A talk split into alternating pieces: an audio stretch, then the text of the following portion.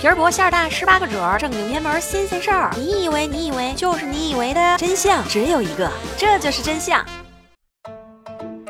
我是默默呀，我又来了呀！这里是由喜马拉雅 FM 独家出品的《这就是真相》，欢迎大家。在中国历史上，在位时间最长、活得最久的皇帝，当属清朝的乾隆皇帝。他上岗工作六十年，如果再加上上位之后继续执政的话，那乾隆的工龄长达六十三年之久。乾隆皇帝最让民间津津乐道的，就是他六下江南的那些弥漫着满满风流味道的传说啦。今天咱们就来聊聊最接地气的乾隆皇帝的下江南奇遇记。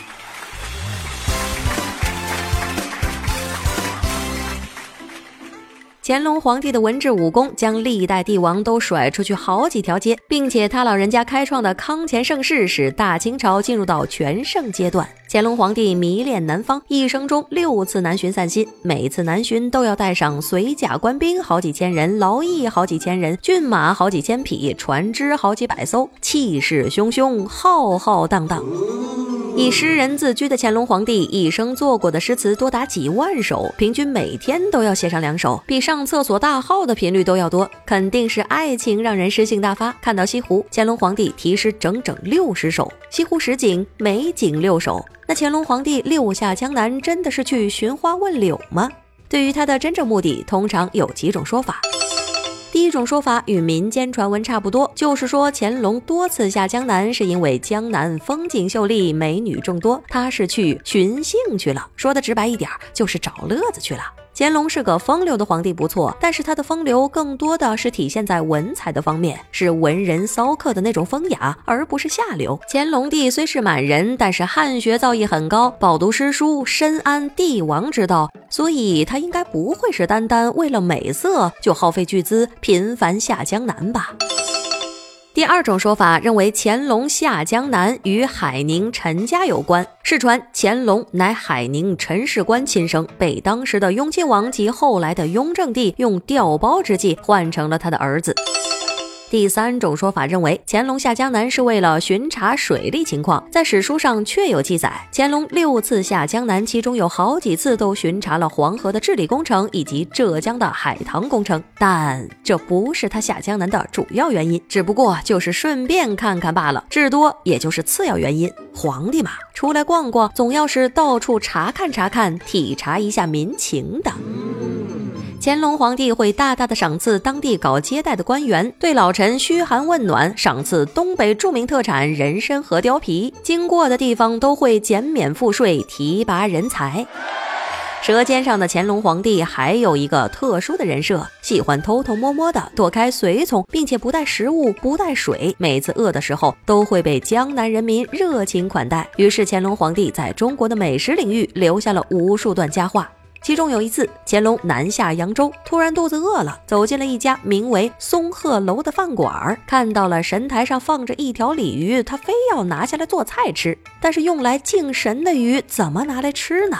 面对乾隆皇帝，厨师们想了个招，把这鱼炸成了松鼠的样子，避免了宰杀神鱼的罪过。同时，这鱼做的是外酥里嫩，酸甜可口，流传至今。还有一次，乾隆皇帝南下途经昆山，游览过了玉峰山，肚子饿了，来到了一间小面店，吃了一碗红油鲍鱼面。觉得这味道无比鲜美，便让太监去打听如何烹制。这由于方言不通，太监没听明白，急中生智，面奏皇上：红油面味道好，主要是面灶上的奥妙。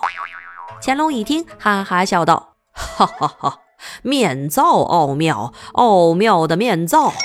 从此，这面就有了奥灶面的美称，流传至今。又有一次，乾隆南巡来到了镇江，突然是饥饿难忍，要去吃面。煮面的大妈手忙脚乱，就把锅盖给掉进了锅里一起煮。没想到这有奇效，在锅盖下面的面条十分的筋道好吃，被乾隆赐名锅盖面，流传至今。